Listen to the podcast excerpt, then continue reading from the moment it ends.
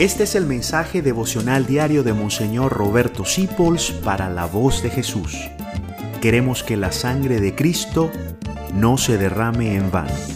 Teresita es un modelo de paciencia, de sencillez y de alegría y sonrisa cuando nos tratan mal. Mira esta frase de ella.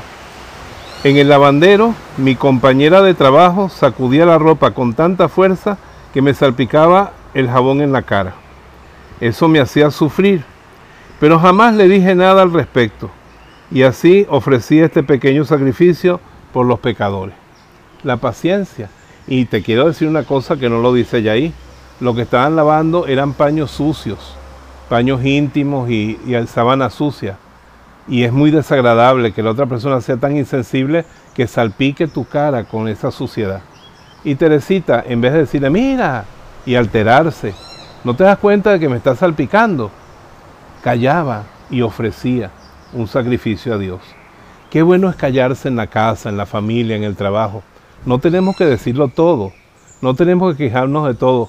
Selecciona muy bien de qué te vas a quejar, tiene que ser algo sumamente importante. Y la paz vale más que el desahogo. Piensa hoy todo el día esto. La paz y la armonía vale más que el desahogo. Hay cosas que se pueden ofrecer en silencio, como nos enseña Teresa del Niño Jesús. Te bendigo en el nombre del Padre, del Hijo y del Espíritu Santo. Y María te manda a decir, ten paciencia, que estoy yo aquí contigo, que soy tu madre. Gracias por dejarnos acompañarte. Descubre más acerca de la voz de Jesús visitando www.lavozdejesús.org.be.